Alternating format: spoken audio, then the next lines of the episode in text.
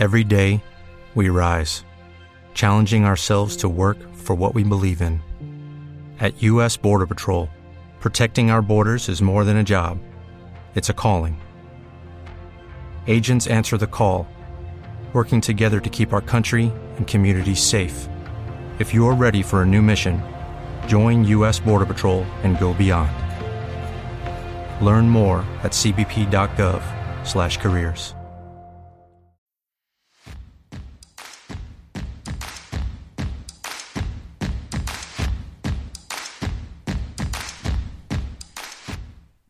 Hola, soy Raquel Marcos, doctora en química, apasionada de la ciencia y autora del blog cienciaycosmética.com. Bienvenidos a mi podcast.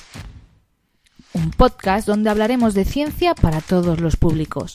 Buscaremos respuestas, pero sobre todo nos haremos muchas preguntas.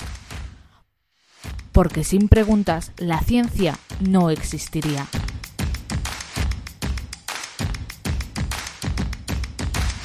Empezamos.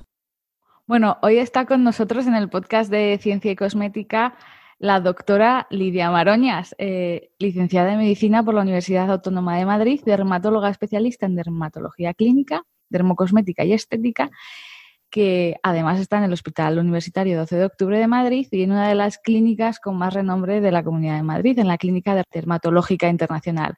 Bienvenida Lidia y un placer tenerte en el podcast. Muchísimas gracias, Raquel. el placer sin duda es mío. Y bueno, pues ya sabes que me hace muchísima ilusión eh, grabar contigo y sobre todo de este tema, ¿no? Que, que, me toca tan de cerca en estos momentos. Sin duda, yo creo que el embarazo y todo lo que tiene que ver con él es una de las etapas que nosotras como mujeres, eh, bueno, más dudas nos genera y que además si lo sumamos a esa desinformación en Internet, pues no ayuda demasiado, ¿no?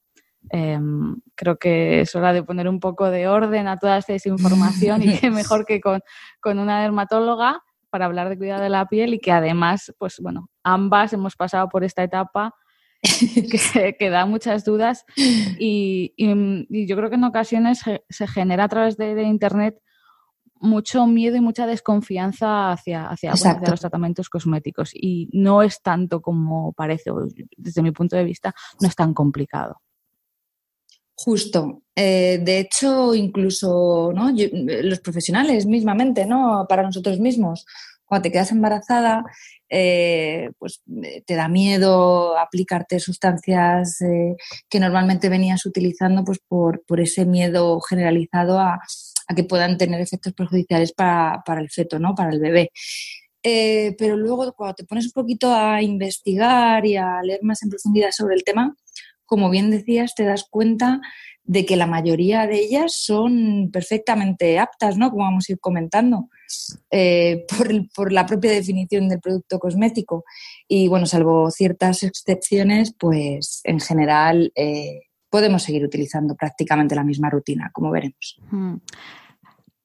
Sí, yo creo que es, mm, pues eso, al final es mucho más sencillo y los propios dermatólogos lo, divulgáis en, redes sociales que a excepción de un par de, cosas, no hace falta mucho más, ¿no? Es, básicamente seguir el mismo ritmo a nivel de rutina cosmética y, ya está. Es cierto que cuando, cuando estamos embarazados, cuando pasamos por el periodo del embarazo, es una etapa donde se producen pues diversos cambios a nivel hormonal y que estos pues pueden alterar lo que es el funcionamiento de la piel y también alteran un poco pues el ciclo, el ciclo del cabello. Y de todo esto vamos a hablar a lo largo del podcast de hoy lo primero, ¿por qué, cambios hormonales se producen y qué, y, qué ocurre exactamente? ¿no? ¿Por qué observamos en esta etapa que quizás hay mujeres que tengan una piel un poco más grasa, otras más secas? ¿Cuáles son los cambios más habituales que, podemos observar? Pues mira, como decías, efectivamente durante el embarazo existe una revolución hormonal por ese aumento explosivo eh, fundamentalmente de eh, progesterona y estrógenos, especialmente pues, en, el primer trimestre, ¿no? Que pues, va a repercutir de manera inevitable en la fisiología de la piel y, por tanto, pues, en su estado y su apariencia. Sin embargo, eh, aunque el factor hormonal es eh, bueno, pues determinante, también hay que tener en cuenta la predisposición genética de cada mujer a padecer esos cambios ¿no? en la piel durante el embarazo. Quiero decir, hay, hay mujeres y todas tenemos amigas que desarrollan eh, estrías prácticamente sin, tener todavía barriga, ¿no? O tripa de, distendida, mientras que otras, pues incluso con embarazos gemelares eh, y gran distensión, pues no las generan nunca. Y por supuesto otros factores hormonales, eh, perdón, otros factores no necesariamente hormonales, como por ejemplo pues el fototipo o el tema de la exposición solar eh, en relación al melasma. Es decir, revolución hormonal, fundamentalmente aumento explosivo de progesterona y estrógenos y también predisposición genética y otros factores no hormonales según la patología. Respecto a lo que comentabas de qué grandes cambios no, pues aparecen en la piel, pues nosotros normalmente los dermatólogos lo agrupamos en, tres grandes categorías. Hay uno, la primera, que serían como los cambios fisiológicos, por decirlo de alguna manera, es decir, que, van ligados a ese proceso natural de, gestación, de embarazo. Dentro de ellos, pues está la conocida pigmentación. Se oscurece la línea alba, esta línea que normalmente no se ve, que es transparente del color de la piel, que va desde el ombligo hasta el pubis eh, y que, bueno, tradicionalmente dicen los libros clásicos que es porque, mm. bueno, pues después de parir, ¿no? El bebé tiene que ir recorriendo ese recorrido por el abdomen hasta que, hasta que se engancha la areola eh, al pecho, ¿no? Para, empezar a mamar. Y como solo distingue los colores oscuros sobre los claros, bueno, pues por eso se pigmenta. Entonces se pigmenta la, la línea alba, las areolas, los genitales. Hay también cambios vasculares, ¿no? Sobre todo por la progesterona. La progesterona, como comentaremos, es un gran vasodilatador y congestivo y es típico que aparezcan pues, arañitas vasculares, varículas, varices, aparecen mm, a veces también granulomas como pequeños bultitos en las encías eh, que producen sangrados, hemorroides. Eh, ¿Qué más cosas? Respecto a, los, a, las glándulas ecrinas, por ejemplo, que son las responsables del mm. sudor, también aumentan su actividad y es típico pues, pues aumentar eh, la, tener una hipersudoración o una sudoración mayor de lo normal. Como decías, las glándulas sebáceas pues también aumentan de actividad y es típico, sobre todo en el primer trimestre, encontrar un aumento de la piel grasa, más seborrea. ¿Qué más cosas? Los, el pelo, que luego comentaremos, ¿no? Pues eh, durante el, el, embarazo lucimos una melena que, vamos, yo como nunca, ¿no? Que aumenta el volumen y la densidad, eh, pues por ese microclima hormonal que favorece la fase de crecimiento de, los folículos pilosos, ¿no? de, los, de los cabellos. Sin embargo, fíjate que las uñas, ¿no? lo que se describe es que eh, se vuelven mucho más frágiles y débiles. Y bueno, pues en estos casos, si te sigues haciendo la manicura a lo mejor un poquito más agresiva, pues, pues puede facilitar su, su rotura. ¿no? Y luego hay otras, otras alteraciones tipo pues, las estrías, que comentaremos y hablaremos en profundidad, pequeños fibromitas, acrocordones, como esas, eso que llama la gente erróneamente verruguitas, ¿no? que aparecen mm. alrededor del cuello, pero también, también es típico, ¿no? son proliferaciones, crecimientos normales de la piel, benignos, y cambios en los lunares, en la forma, pues en el color, se, vuelven, se pueden volver un poquito más grandes y más oscuros. Todo esto es respecto a los cambios fisiológicos, ¿no? Por decirlo de alguna manera. Luego hay unos cambios que se, dan por empeoramiento de enfermedades previas de la piel, pues como el acné, la rosácea, la dermatitis atópica, ¿no? El acné, por ejemplo, suele empeorar en el primer trimestre por esa, esa explosión hormonal de progesterona que hace que bueno, pues aparezcan más granitos de tipo inflamatorios que duelen alrededor de, las mejillas, la zona baja eh, de la cara, la mandíbula, la parte alta del cuello, que tienden a dejar manchitas. Mm. Eh, la rosácea, por ejemplo, también eh, es una enfermedad típicamente que empeora por esa acción vasodilatadora de la progesterona. Aparecen rojeces en las mejillas, arañitas vasculares. La piel se vuelve más sensible de forma global y más seca. Eh, la dermatitis atópica, si ya tienes esa predisposición previa al embarazo, también, también puede empeorar. ¿no? Y ya por último, tú Raquel me paras, que yo hablo muchísimo, eh, eh, hay un grupo muy, muy, muy específico de enfermedades inflamatorias propias del embarazo. ¿Esto qué significa? Nosotros la llamamos dermatosis o enfermedades gestacionales. ¿Por qué? Porque solo aparecen en estado de gestación.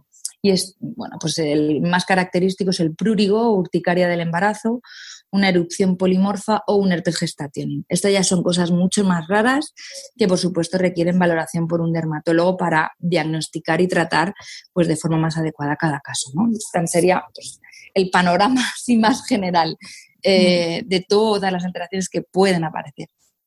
Sí, claro, lo, que está claro es que al final, bueno, pues eso, eh, este cambio hormonal te, puede generar, pues como tú has dicho, desde em, enfermedades cutáneas características y del, embarazo que deben ser tratadas por especialista, hasta esa sequedad o esa observación en el acné. Y ahí es donde viene el problema, ¿no? Tenemos una piel a lo mejor más grasa, más seca y toda la rutina que llevábamos hasta el momento no nos sirve, ¿no? Se ve alterada. Y ahí es cuando ya uno empieza lo que es a buscar qué hago yo con mi piel, cómo, cómo soluciono este problema, ¿no? Porque hay algunos cosméticos que no se pueden usar en el embarazo, porque, bueno, mm, ahora hablaremos de por qué, pero realmente ocurre algún cambio a nivel de la permeabilidad cutánea, que es lo más importante, yo creo que para poder entender por qué hay algunos cosméticos que se puedan usar, otros otros se pueden eh, otros se tienen que suspender, etcétera.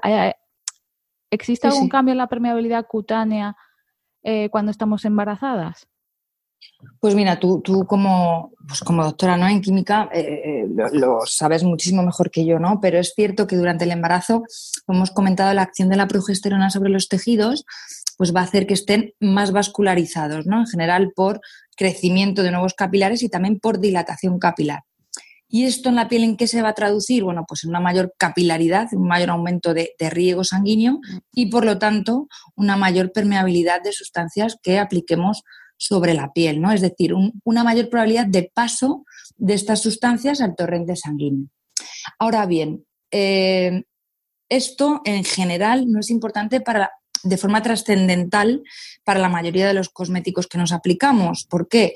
Bueno, pues porque su acción, como, tú sabes, eh, está fundamentalmente restringida a las capas más superficiales de la piel, en concreto a la epidermis, que no está vascularizada y por lo tanto eh, no existe ese riesgo de paso de esas sustancias cosméticas al torrente sanguíneo. Sin embargo, cuando hablamos de cosmecéuticos, pues, pues sustancias que, penetran a las capas más profundas de la piel, como la dermis, que sí que está vascularizada, y el ejemplo clásico es el retinol, aquí la cosa cambia, ¿no? Eh, ¿Por qué? Bueno, pues porque este aumento de permeabilidad que ocurre durante el embarazo sí va a adquirir cierta relevancia, ¿no? Al menos teórica, eh, con estos cosmecéuticos, ¿no? porque sí que podría favorecer el paso en mayor medida de estas sustancias al torrente sanguíneo.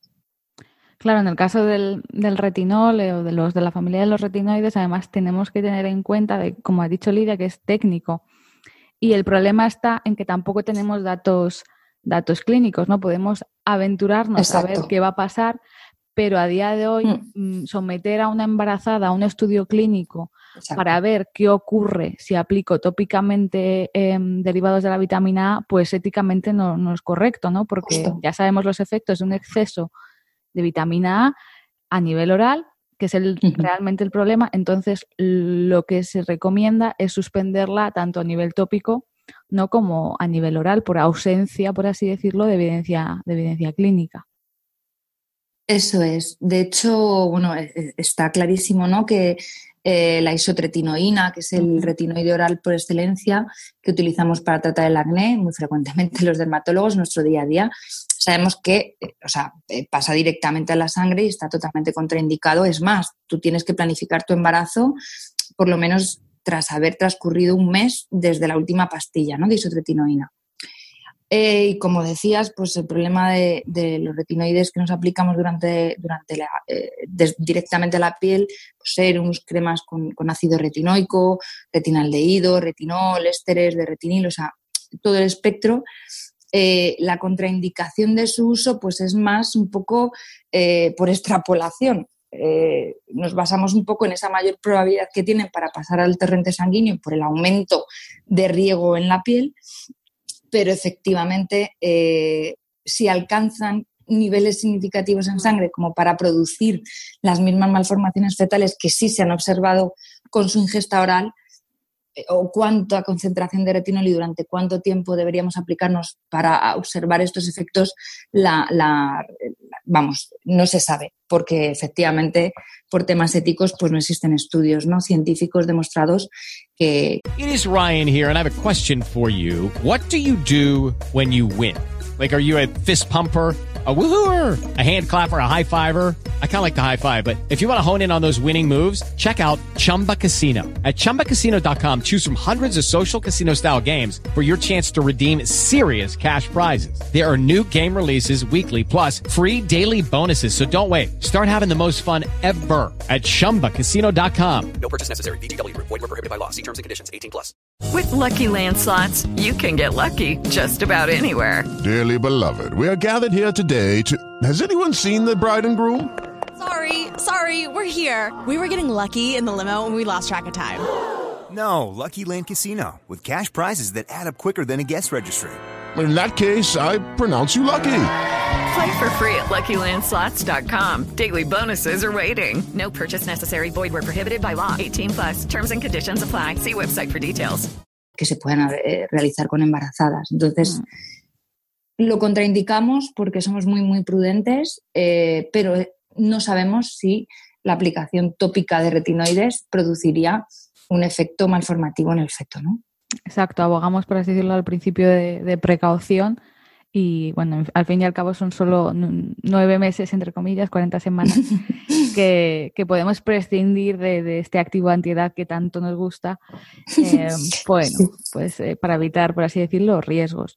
Y luego tenemos otro tipo de, de- de productos cosméticos que generan muchas, muchas dudas, ¿no? Como son los protectores solares y podemos aplicar vitamina C. Vamos a ir uno a uno Vale, para ver, para por así decirlo, dejarlo claro y que, bueno, que uno se cuide la piel sin, sin miedo. ¿Qué ocurre con el Vale. protector solar? ¿Deben usar las embarazadas protector solar? ¿Pueden usar todos los tipos de filtro? vale. eh, pues bueno, yo siempre les digo que, o sea, no solo claramente que deban, sino que tienen ¿no? que utilizar protector solar y sobre todo optimizar al máximo todos los hábitos de, de protección solar ¿no? durante el embarazo, ya que uno de los problemas clásicos y más frecuentes en las mujeres es la aparición de esa mancha hormonal, el Mm. paño que se llama el melasma, ¿no? en el que por supuesto la radiación solar tiene una influencia pues, directa. Entonces, si me preguntas, ¿se pueden utilizar todos los filtros eh, o prefieres uno u otro? O sea, por motivos de seguridad, en Europa una embarazada puede utilizar tranquilamente cualquier protector solar, ¿no? Porque la normativa y la legislación europea, como sabes tú, eh, que regula la dermocosmética de los fotoprotectores es súper estricta. Es cierto que hace unos años la oxibenzona Mm. se relacionó con ciertos estudios eh, bueno, pues que producía alteraciones hormonales, incluso desarrollo de megacolon, que es una alteración congénita en los bebés, en los fetos, eh, pero es una sustancia que está suprimida en la mayoría de los solares de nuestro país. ¿no? Entonces, de forma general, el mensaje es, por motivos de seguridad, en Europa cualquier tipo de, de crema solar es apta para una embarazada. Y ahora, si me preguntas a mí personalmente qué prefiero re- utilizar y recomendar ¿no? a mis pacientes por motivos ya dermatológicos o que les puede venir mejor, pues quizás mm, tiraría un poco hacia un protector más mineral, ¿no? que lleve sobre todo pigmentos de color para aportar ese plus de fotoprotección frente al espectro de luz azul, Mm. eh, que, que, bueno, que como sabes, pues se ha relacionado con un empeoramiento de- del melasma, Del sobre todo eh, en las personas de piel más morenita, ¿no? de fototipos más altos. Y bueno, si además incorporan antioxidantes, pues mejor que mejor para contrarrestar toda esa oxidación de la luz infra- infrarroja y, y luz visible, ¿no? Mm. Esa sería un poco mi inclinación. Los antioxidantes podemos seguir usándolos, ¿no? Podemos seguir usando vitamina C, no hay problema en usar vitamina C tópica, mm, niacinamida, etcétera, porque es otra pregunta. ¿Puedo usar vitamina C en el embarazo? ¿Está contraindicada? Sí. es una sí, pregunta sí. Muy, muy habitual, pero es que es muy sencilla, ¿no? Al final ingerimos también vitamina C en frutas y verduras. ¿Podemos aplicarla Exacto. tópicamente? Pues totalmente, Raquel. De hecho, no solo es que podamos, ¿eh? yo siempre les digo a las pacientes que es que deben hacerlo, ¿no? Sobre todo en el embarazo, porque como te decía antes, el tema de la prevención eh, y, y el tratamiento, ¿no? Incluso de la aparición del melasma, eh, eh, tenemos a la vitamina C, que es uno de los ingredientes activos que más utilizamos. Se ha demostrado, está súper demostrado, que la aplicación de un serum antioxidante eh, con buena concentración de principios activos, ¿no? Previo a esa crema solar, pues ha, ha demostrado potenciar su efecto protector y amortiguar ¿no? el estrés oxidativo que producen sobre la piel. Y bueno, pues además tú sabes ¿no? que la vitamina C pues nos va a proteger frente a la inmunosupresión, esa bajada de defensas que produce el sol y por lo tanto tiene un efecto beneficioso para prevenir el cáncer de piel tiene un efecto también ya para, las más coquetas, ¿no? Inductor de, colágeno eh, que puede prevenir el desarrollo de arrugas. Y bueno, pues a mí que yo soy muy fan de la vitamina C, entonces me parece que es maravillosa para prevenir los signos de fotoenvejecimiento, ¿no? Y respecto a la niacinamida que me comentabas, que es una de las formas de, de vitamina B3, pues sin duda también, ¿no? Además, eh, si está en el producto cosmético pues bien purificada, es decir, que no tenga trazas de niacina, hay veces que, la niacina puede provocar un aumento del rubor o del enrojecimiento ¿no? en la cara, que en las embarazadas pues, puede ser contraproducente porque ya de por sí tienen la piel más sensible ¿no? y más, con más tendencia a la rojez pero si está bien purificada, bien formulada, a mí me parece un producto de lo más recomendable con una excelente tolerancia, sobre todo para las pieles sensibles ¿no? de, la embarazada. Pues mejora la función barrera, aumenta la producción de, filagrina, eh, de ácidos grasos, tiene propiedades antiinflamatorias. Todo terreno, vaya. Todo terreno, justo, justo, justo. Mejora los granitos también. Eh, te mejora la visibilidad del poro, la textura de la piel. Chica, a mí eh, es, otro principio activo que me encanta y es totalmente eh, apto, ya te digo, en, la mujer embarazada.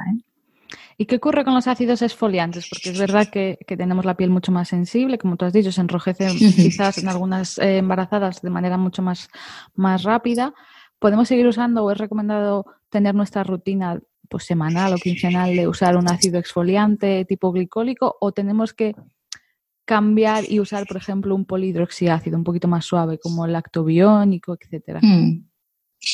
Pues mira, depende un poco de las características de la piel de la paciente como tal y sobre todo de los hábitos previos que tenía al embarazo, ¿no? O sea, para mí es verdad que respecto a los alfa hidroxiácidos el ácido glicólico, que sería como el representante más utilizado, en el que los dermatólogos pues, pues, recomendamos de forma más, más usual, salvando las distancias, por supuesto, sería como el retinol que se puede utilizar en el embarazo. Eh, ¿Qué quiero decir con esto?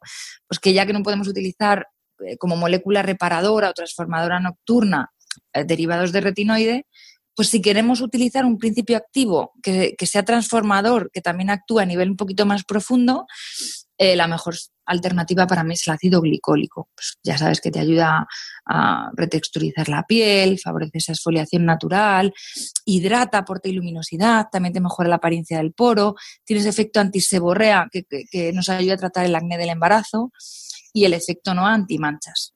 Ahora bien, si es una paciente que se quiere iniciar eh, en el uso de glicólico durante el embarazo, pues efectivamente va a tener que hacer una pauta mucho más progresiva, ¿no? Y a concentraciones un poco inferiores o recurrir a la alternativa que has comentado tú, que es, que es eh, a mi gusto un poquito menos potente, por supuesto, que el, que el ácido glicólico, pero que, bueno, poquito a poco también vamos aportando a la piel.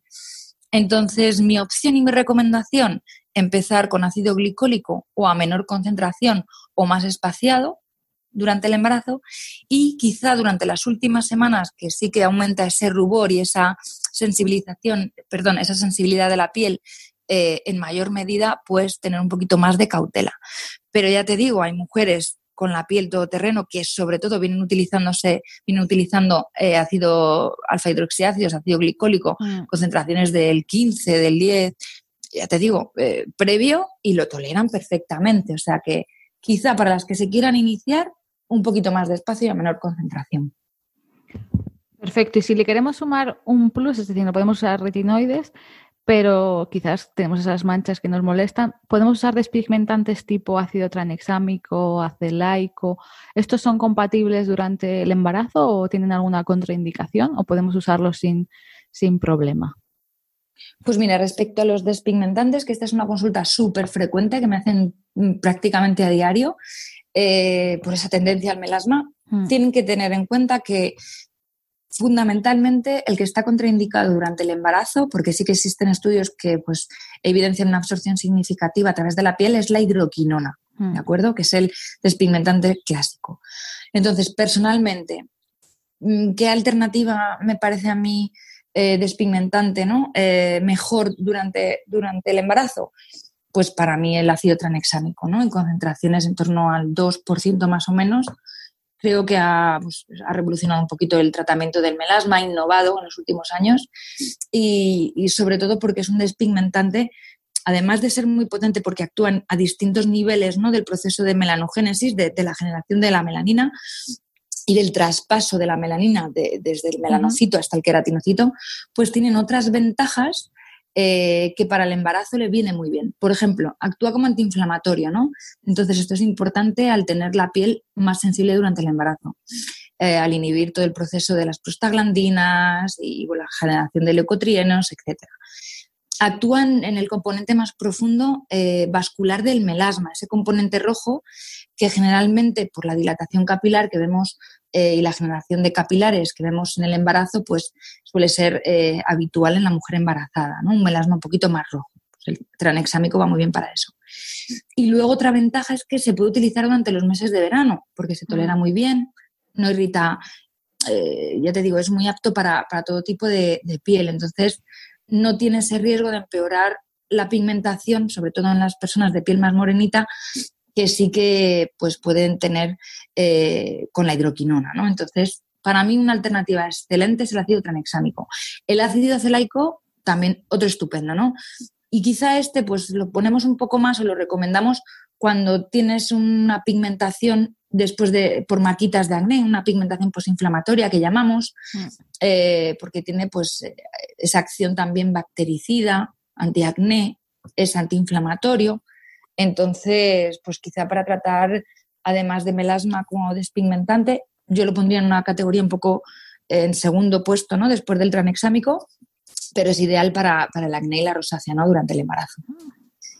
¿Y qué ocurre con...? Porque claro, mm, muchas mujeres en esta etapa del embarazo deciden pasarse a, pues a los remedios naturales que vemos en, Internet. Y los aceites esenciales, que a mí tan, tanto respeto me, me producen, porque creo que hay que tener respeto, suelen ser pues el top número uno de, de lo que la gente mm. empieza a probar. Mm. Tenemos que pensar que el aceite esencial normalmente cuando se comercializa se usa, o sea, se comercializa pensando en, en aromaterapia. O sea, muchos solo se, usan para la aromaterapia, solo que Actualmente, pues eh, muchos remedios caseros lo incluyen que si añade una gota en tu serum, en tu champú, etc. Sin embargo, hay algunos que sí que están más desaconsejados y además volvemos a lo mismo que con el retinol. No conocemos em, a, nivel, eh, a nivel de la dermis y qué interacción puede tener em, bueno, si traspasa la dermis, pasa el torrente sanguíneo, etcétera. Al final son muchas sustancias químicas en, en esa fórmula y algunos pueden ser fotosensibilizantes, nos pueden generar manchas, pero eh, también puede tener otros efectos adversos. ¿Cuáles están totalmente desaconsejados o cuál es tu recomendación si un paciente te llega y dice que quiere usar aceites esenciales durante el embarazo? Pues mira, Raquel, me alegro que me hagas esta pregunta. Eh, pues la verdad porque son una opción muy demandada entre las pacientes embarazadas, ¿no? O sea, y es un poco una lucha diaria eh, por todo el tema este pues, natural, vegetal. Entonces, es una opción muy demandada por las embarazadas. ¿Por qué? Pues porque, como decías, tiene un olor estupendo, los cosméticos que lo contienen. Y, segundo, porque parece que asumimos que los aceites esenciales, al obtenerse de materias primas vegetales eh, y ser pues, productos naturales, van a ser de alguna manera totalmente inocuos. Y esto no siempre es así, ¿no? Entonces, es cierto que, bueno, pues pueden poseer ciertas propiedades a nivel biológico porque interaccionan con moléculas metabólicas y otras proteínas, pero me voy a mojar. Eh, en mi opinión, es un error considerar que son la pera limonera ¿no? en cuanto a eficacia, ya que, ya te digo, su principal acción o función demostrada es eh, la hidratante, luego ya otras eh, no existen estudios y es totalmente controvertido, y por supuesto mm, a mi criterio no está bien pensar que están totalmente libres de todo tipo de toxicidad por ser naturales. Entonces, de hecho, muchos de los aceites esenciales que, no se consideran tópicos por los usuarios, perdón, que no se consideran tóxicos por los usuarios, se sabe eh, que pueden tener efectos perjudiciales en determinados grupos de personas. Mm. ¿Qué grupos de personas? Pues personas de edades extremas, es decir, bebés y ancianos, personas previamente sensibilizadas y, mujeres embarazadas que tienen la piel más sensible. Pues porque, como sabes, pues son productos con una estructura química muy, muy compleja. No existen estudios eh, a nivel de, toxicología eh, y no sabemos casi a veces ni la composición eh, química que contienen. ¿no? Entonces, en concreto, ¿qué, reacciones podemos ver? Bueno, pues reacciones de variable intensidad. Los dermatólogos quizá estamos un poquito más sesgados todavía eh, para recomendar este tipo de productos. Okay, round two. Name something that's not boring. laundry? Oh, a book club. Computer solitaire, huh? Ah, oh, sorry. We were looking for Chumba Casino. That's right. ChumbaCasino.com has over 100 casino style games. Join today and play for free for your chance to redeem some serious prizes. ChumbaCasino.com. No purchase necessary. Full prohibited by law. 18 plus terms and conditions apply. See website for details. Hello, it is Ryan, and I was on a flight the other day playing one of my favorite social spin slot games on ChumbaCasino.com. I looked over the person sitting next to me, and you know what they were doing? They were also playing Chumba Casino. Coincidence? I think not. Everybody's loving having fun with it. Chumba Casino is home to hundreds of casino style games that you can play for free anytime, anywhere, even at 30,000 feet. So sign up now at chumbacasino.com to claim your free welcome bonus. That's chumbacasino.com and live the Chumba life. No purchase necessary. DTW, void, were prohibited by law. See terms and conditions 18 plus. Productos de forma firme y científica, porque a nosotros nos llegan todos los problemas eh, de la piel derivados de su uso. Eh, como dermatitis irritativas, aparecen irritaciones, enrojecimientos, descamación, incluso dermatitis alérgicas. Como decías, por ejemplo, eh, el aceite esencial de limón, de bergamota o la naranja de naranja amarga, ¿no? son claramente fototóxicos. ¿Esto qué quiere decir? Que si nos los aplicamos y nos da el sol, podemos sufrir erupciones cutáneas. ¿no? Eh, otros, por ejemplo, otros, otros aceites esenciales que están contenidos en productos desodorantes en spray Incluso, Raquel, se han relacionado con eh, reacciones, eh, crisis asmáticas, ¿no? Y por supuesto no se sabe la absorción ni la permeabilidad transdérmica de, ellos. Entonces, bueno, como resumen general, aunque es verdad que llevan utilizándose siglos ¿no? en cosméticos, pues bueno, eh, la, idea sería que por lo menos el, el, fabricante garantice un buen perfil pues, de seguridad bioquímico y toxicológico del producto, ¿no? aunque Desafortunadamente, pues los estudios son limitados o prácticamente nulos, ¿no? Las publicaciones científicas. De hecho, o sea, todos estos datos están no solo en, grandes bancos científicos, sino que el propio Ministerio de Sanidad, ¿no? el Comité para la Protección de, Salud de los Consumidores, sacó una guía específica de la utilización de aceites esenciales eh, a nivel cosmético, ¿no? en los que, bueno, pues la conclusión es fundamentalmente que, bueno, eh, ojo, y precaución. Sí, además lo que has dicho, ¿no? Que el perfil, el quimiotipo, ¿no? Por así decirlo, el cromatograma que obtenemos, el análisis químico que hacemos de las sustancias, depende mucho de, de dónde esté la planta, ¿no? Cada planta puede tener una concentración diferente de, pues, un, de un terpeno en concreto. Y si yo compro hoy eh, un aceite esencial de, a día de hoy y dentro de cinco meses y procede de, otra planta otro, o de otra producción, puede tener un perfil químico totalmente distinto. Entonces varía mucho mm, la, de la procedencia de la planta, de cómo se haya plantado, la luz solar, etcétera. Y al final, eh, bueno, eso te lo aplicas en la piel y no sabes a, ciencia cierta eh, qué cantidad de cada sustancia que incorpora el aceite esencial estamos, estamos poniendo a la piel. Decíamos también En, el podcast que grabamos de dermatitis atópica con la doctora Sara Gómez, em, que por ejemplo, pues aceites como el de bergamota, ¿no? Generan mucha dermatitis de contacto, mucha irritación y esto fotosensibiliza la piel y al final puede generar una reacción fototóxica con la luz solar y producirnos aún más manchas solares que, que precisamente es lo que estamos evitando, ¿no? Yo creo que la introducción de aceites esenciales y menos en el embarazo, pues eh, bueno, no sería lo, más adecuado, lo más indicado, ¿no? Exacto, mira Raquel, nosotros de forma general, los dermatólogos, cuanto menos, te, voy a decir una frase un poco así de andar por casa, ¿no? Pero cuanto menos eh, oloroso y gustoso, casi que mejor, ¿no? Porque menos, menos sustancias de este tipo contienen. Exacto. Y luego ya pasamos terminamos en el embarazo, porque yo creo que son las preguntas más frecuentes, si podemos usar protección solar, antioxidantes, el famoso ácido retinoico, que como hemos dicho, pues a nivel oral eh, está con- totalmente contraindicado y por precaución lo, lo- bueno, no lo recomendamos en, en a nivel tópico.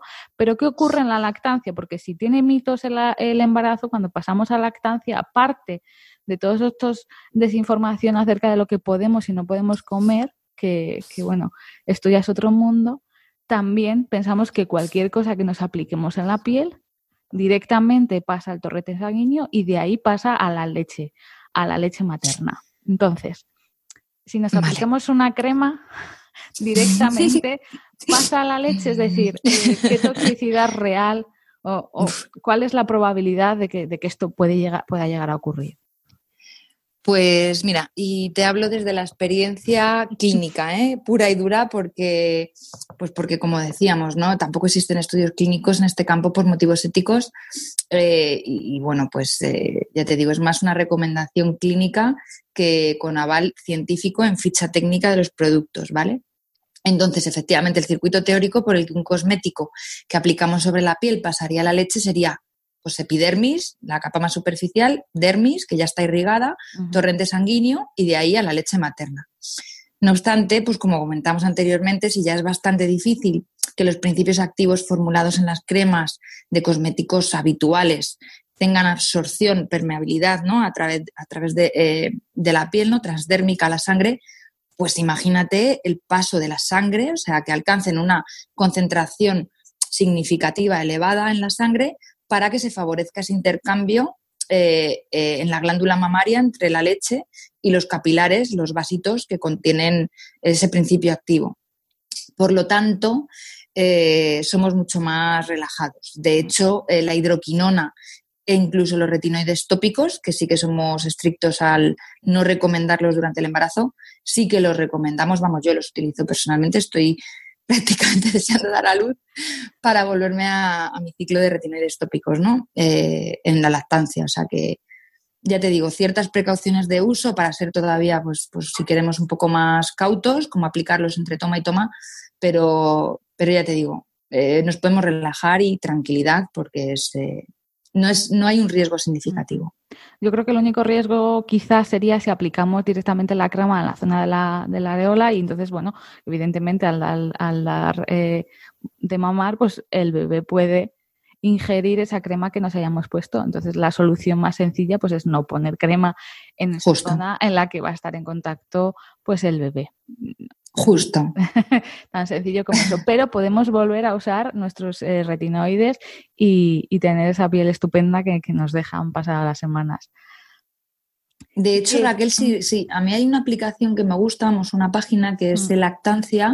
lactancia.org, en la que si las, las pacientes, vamos, si las Mm. personas, las mamás lactantes consultan, eh, aparece por un código de colores, verde no hay ningún problema, naranja, pues eh, eh, evidencia intermedia, rojo no te lo apliques, y si comprueban la mayoría de los, de los productos, incluso el, el retinol tópico, los retinoides tópicos, Mm. van a ver cómo son verdes, te dan luz verde, o sea que mm, mucho más permisivos. Es una, es una web bastante, ayuda bastante, sobre todo no solo ya para cosmética, sino a nivel de, de alimentación, ¿no? Porque hay muchos mitos, ¿no? Yo me quedé sorprendida que, por ejemplo, en Alemania me decían que podía comer espárragos, pero cuando consultaba a mis amigas en España decían que estaban contraindicados en España comer espárragos. Entonces, ahí es cuando te das cuenta de la cantidad de, de- de angustia, ¿no? que te genera.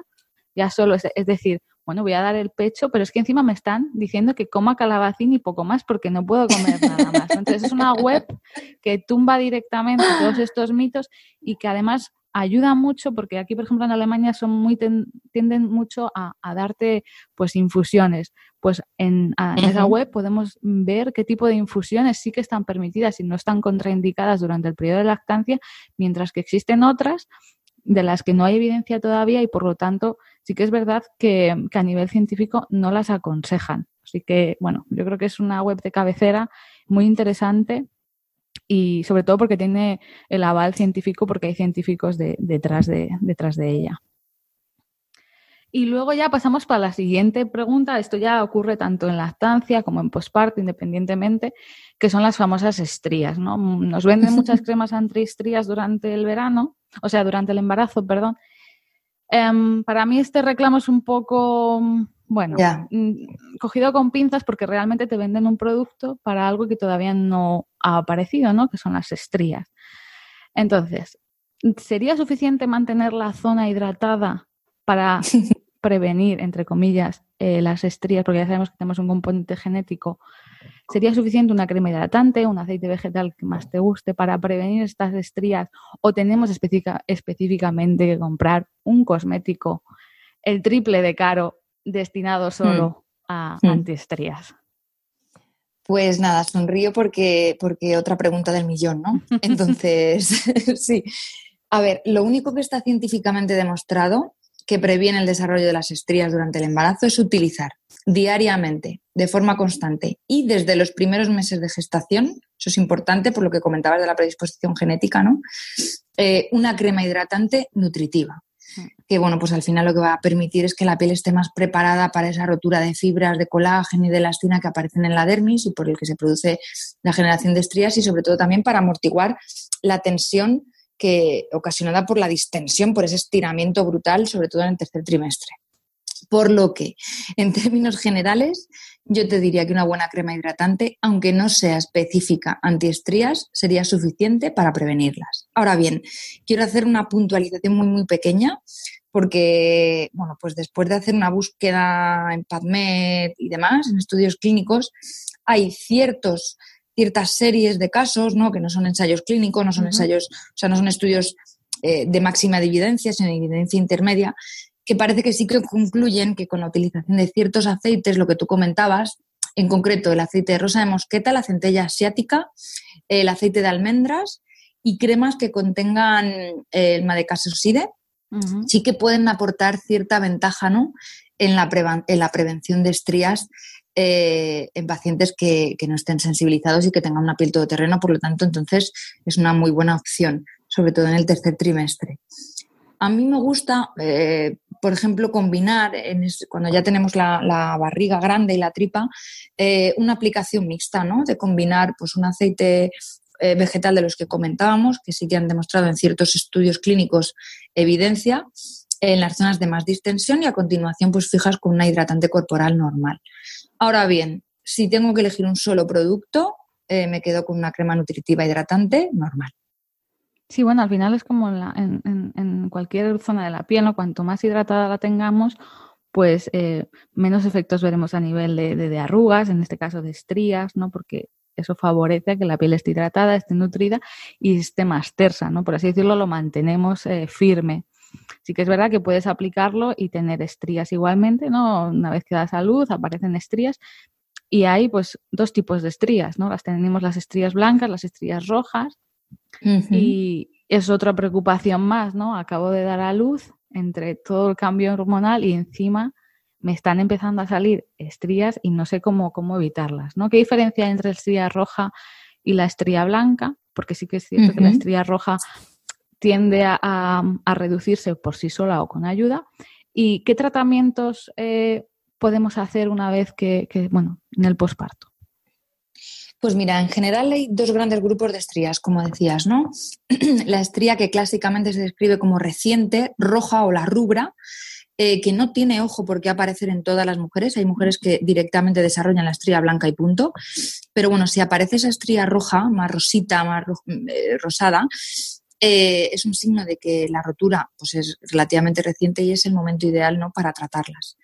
Respecto a la estría más blanca, pues ya existe eh, como una cicatriz un poquito más eh, crónica y por lo tanto más difícil de tratar, que son las estrías albas. Entonces, ¿cómo lo, cómo lo tratamos? Pues hay que combinar tratamientos, ¿no? Si quieres el tratamiento más eficaz, pues habría que combinar un- un- unas medidas en clínica, unas técnicas en clínica y unos tratamientos en casa. En casa, ¿qué podemos hacer? Pues mantener fundamentalmente la aplicación de crema hidratante con los ingredientes que comentábamos antes. Eh, e incluso he, estado investigando un poquito más por, por- porque, bueno, pues eh, eh, hay un producto sanitario que parece que se, que se recomienda ¿no? para la estría roja a base de siliconas. Y, y, bueno, a nivel más molecular de principio activo parece que eh, el hidroxiprolisiane, que es un derivado del silicio orgánico, de las siliconas, eh, que va unido a la hidroxiprolina, pues sí que parece haber demostrado en experiencia científica que mejora la producción de colágeno, ¿no? Haciéndola pues un poquito más intensa, más organizada. Pero ya te digo que, el estudio como tal no es de máxima evidencia, entonces, bueno, sería una cosa intermedia. Entonces, en general, la aplicación de crema hidratante, si contiene hidroxiprolisiane, pues, pues bien, eh, es un plus más. Eh, junto a la aplicación, por supuesto, de ácido retinoico. ¿eh? En concentraciones se habla de en torno al 0,05 o hasta el 0,1, según la tolerancia. Que sabemos que pues, tiene esa acción a nivel de la dermis de regenerar el colágeno. Y en clínica, pues combinamos técnicas eh, que dependen también de la valoración, ¿no? Del tipo de, estría. Pues ahí está la carboxiterapia, la mesoterapia, hay técnicas de ablación termomecánica como el Tixel y luego quizá de todo lo que más evidencia científica tenemos es con el láser. Entonces el láser, en general, el láser vascular o... Step into the world of power, loyalty. And luck. I'm gonna make him an offer he can't refuse. With family, cannolis, and spins mean everything. Now, you wanna get mixed up in the family business. Introducing The Godfather at Choppacasino.com. Test your luck in the shadowy world of The Godfather slot. Someday, I will call upon you to do a service for me. Play The Godfather now at Choppacasino.com. Welcome to the family. VGW Group. No purchase necessary. Void where prohibited by law. See terms and conditions. 18 plus. DL lo utilizamos más para la estría rubra, la roja, la rosita. Y luego hay láseres fraccionados, no ablativos, que lo que hacen es ir haciendo como túneles en la superficie de la piel, eh, más orientados a la estría blanca, esa cicatriz. Eh, y lo que hacen es pues, regenerar, romper primero para regenerar eh, posteriormente. Pero requieren, por supuesto, Raquel, varias sesiones y ya te digo que depende mucho de la respuesta de cada paciente. Hay gente que con pocas sesiones va fenomenal y, en otros casos pues tenemos que invertir muchísimo más, ¿no? Oh, claro. Y, por ejemplo, en la zona del pecho, hay mujeres que también les salen eh, estrías, pues ya sea, pues, aunque incluso sin, sin dar de mavar, ¿no? En, este caso tendríamos que seguir los mismos tratamientos justo con los cuidados de que el riesgo del bebé que no ingiere, etcétera. ¿Podemos seguir los mismos tratamientos que en el resto del cuerpo o tenemos que tener un poco más de cuidado ya que es una piel un poco más sensible? Pues en general las recomendaciones son las mismas, ¿no? Salvo lo que justo comentas de aplicar el retinoide tópico cerca de la zona de la areola, ¿no? Para evitar la ingesta. Y luego nosotros a nivel de clínica ajustamos los parámetros, por ejemplo, si se elige tratar con láser eh, esa, zona, pues ajustamos un poquito los parámetros para eh, una zona de piel más sensible que, por ejemplo, si tratas una, la zona de las caderas o de las cartucheras, por supuesto. Pero las recomendaciones y las técnicas son exactamente las mismas, ¿no? Estupendo. Y ahora vamos con una pregunta que no suele ser la habitual, pero es habitual. Entonces, yo creo que yo quería tratarla. Es el problema de los pies, ¿no? Los pies los tenemos más secos. ¿Por qué? Porque sobre todo en el último trimestre, abrocharse el zapato es complicado, pues darse crema de manera regular es aún más complejo. Entonces, claro, yo sí que es verdad que he recibido preguntas de, mira, acabo de dar a luz, ¿qué puedo usar en los pies para que por poco a poco eh, bueno, vuelvan a, su ser. Es cierto que tenemos pues, mascarillas esfoliantes, podemos usar vaselina, etcétera. Pero también hay otros activos como la urea, el salicílico. Eh, ¿Qué es lo más recomendado para fomentar esta regeneración de, los pies? ¿no? Porque son, tienen una epidermis un poquito más gruesa que la zona del rostro. ¿Y qué cuidados les podemos dar también? Pues sí, efectivamente, como decías, yo me tiré el, último, el último trimestre, sobre todo de mi embarazo previo, de la nena con, con, deportivas dos números mayores de, ¿no? que no me, no me he podido volver a, poner.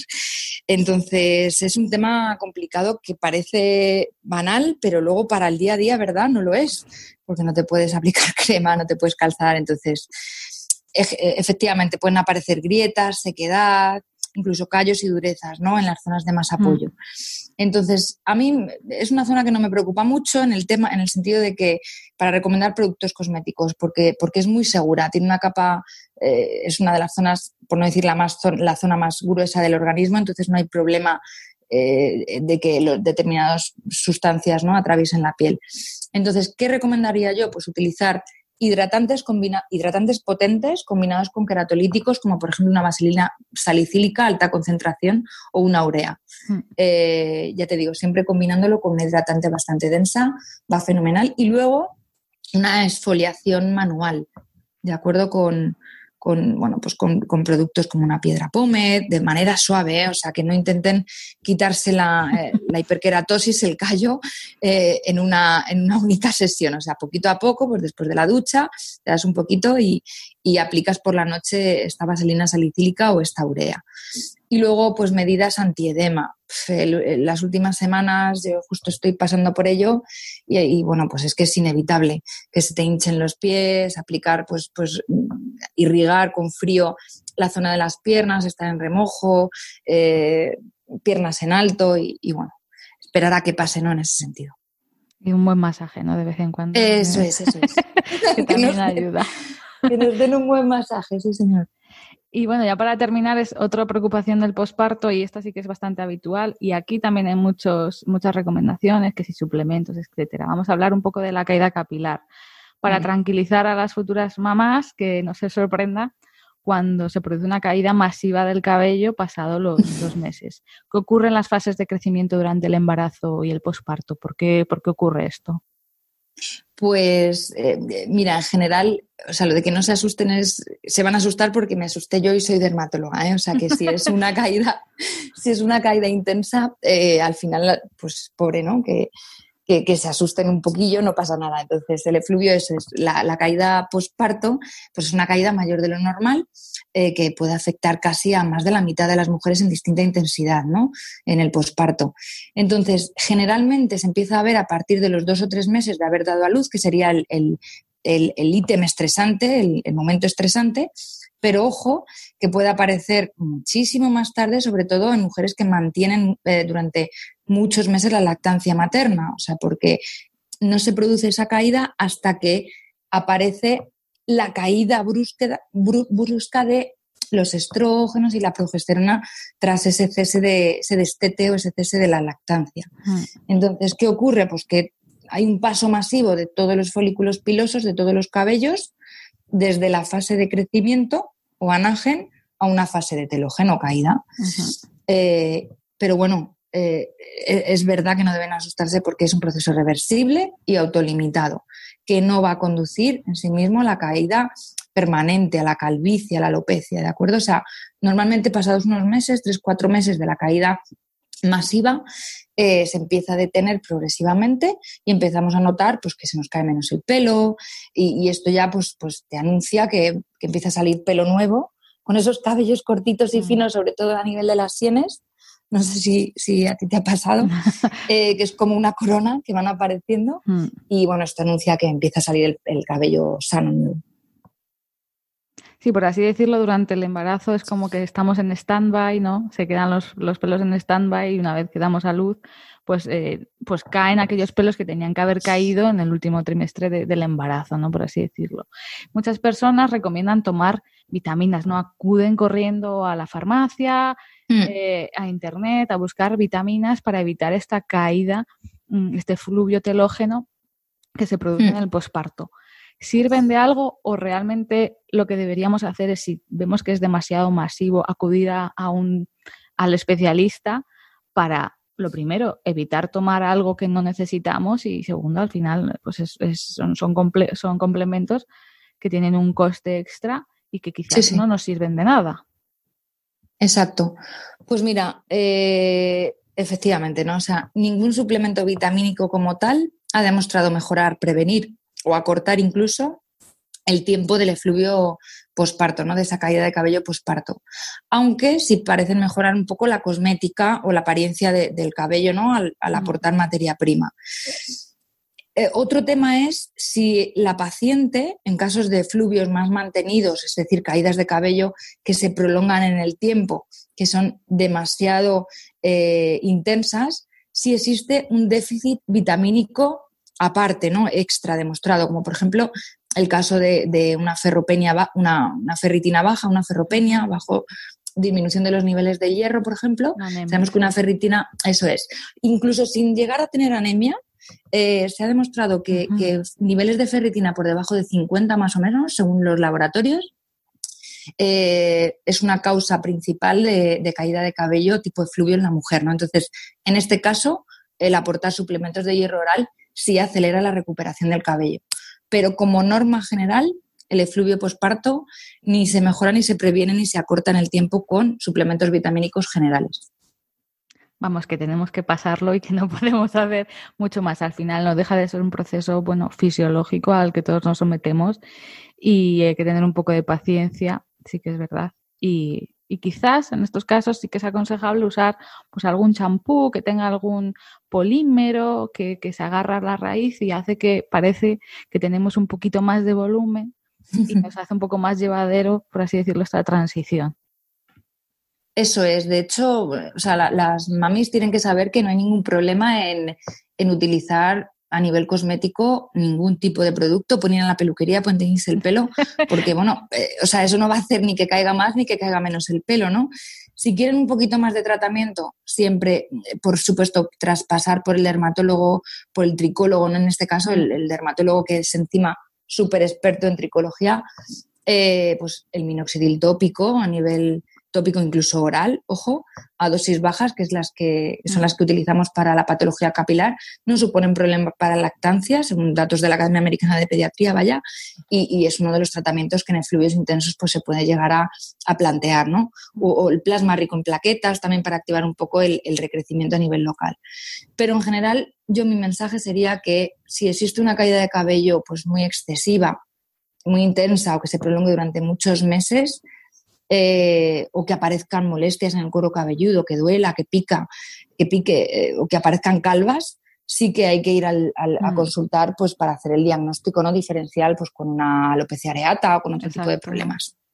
Claro, sí, yo creo que es lo mejor, ¿no? Porque al final dejarte el dinero en suplementos, en vitaminas, que podemos seguramente suplementar a través de frutas, verduras, Claro. eh, es generar, o sea, al final, pues eso, estás perdiendo dinero que podrías disfrutar, eh, pues eso, en unas vacaciones o en tomarte algo con tus amigos, ¿no? Mm, pero sí que es cierto que últimamente se recurre mucho a la suplementación y no tiene evidencia científica y es un proceso que tenemos que pasar y en el Sí, caso sí. de que, que sea, mm, bueno, que se te genere un, un- un estrés, Un estrés. pues acudes al profesional y, como tú dices, ¿no? Que haga un diagnóstico diferencial y, y nos ahorramos quizás el dinero o tenemos que usar un tratamiento determinado pautado por, pues, por un especialista. Eso es, es que tengan paciencia porque el problema del pelo es que eh, tanto para lo bueno, es decir, para verle bien, para verle crecer eh, y recuperarse, y para lo malo, para la caída, tarda mucho. O sea, el proceso en general puede durar, casi prolongarse hasta el año completo, ¿no? Hasta que recuperes tu melena. Entonces, tranquilidad y si no, pues consultar. Pues nada, yo creo que hemos tocado casi todos los, los temas. Lo último que ha dicho es que podemos acudir a la, a la peluquería, se puede acudir a la peluquería, podemos usar tintes, nos podemos pintar las uñas, no existe ningún problema, no, no, no estamos eh, inhalando, por ejemplo, los disolventes de los pintaúños cuando nos, nos hacemos el esmalte. O sea que podemos seguir manteniendo nuestra rutina de, de piel en cierta medida y podemos seguir haciendo lo mismo que hacíamos antes, ¿no? No estamos enfermas, ¿no? Como se suele Eso decir. es.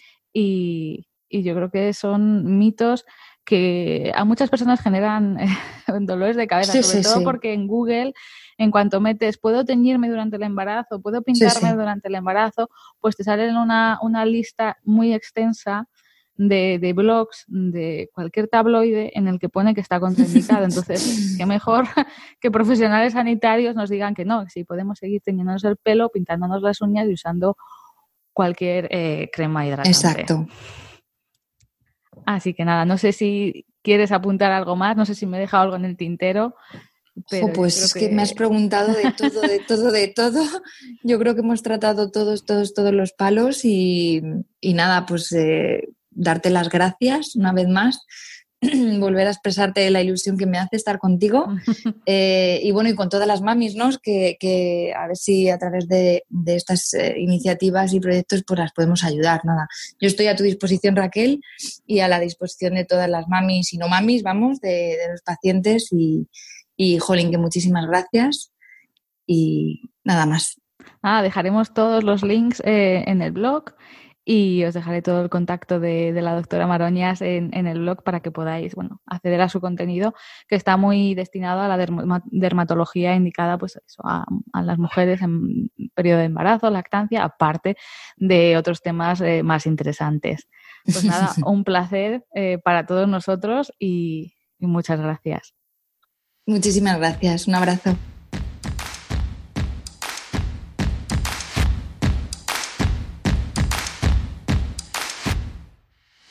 Si te ha gustado este podcast, no dudes en compartirlo, dejar un comentario en cualquier plataforma o regalarme 5 estrellas en Apple Podcasts. Recuerda que puedes enviar tus dudas a cienciaycosmética.gmail.com o buscar todos los enlaces y material correspondientes en el blog.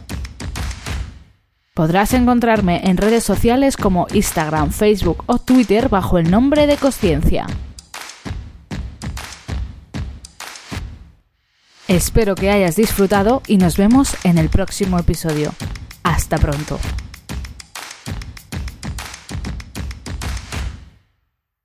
Reducing the amount of waste in your workplace will have a positive impact on our environment and can save your business money. It's also the law in Montgomery County. Make it your business to recycle right. Learn more at montgomerycountymd.gov slash recycle right or call 311.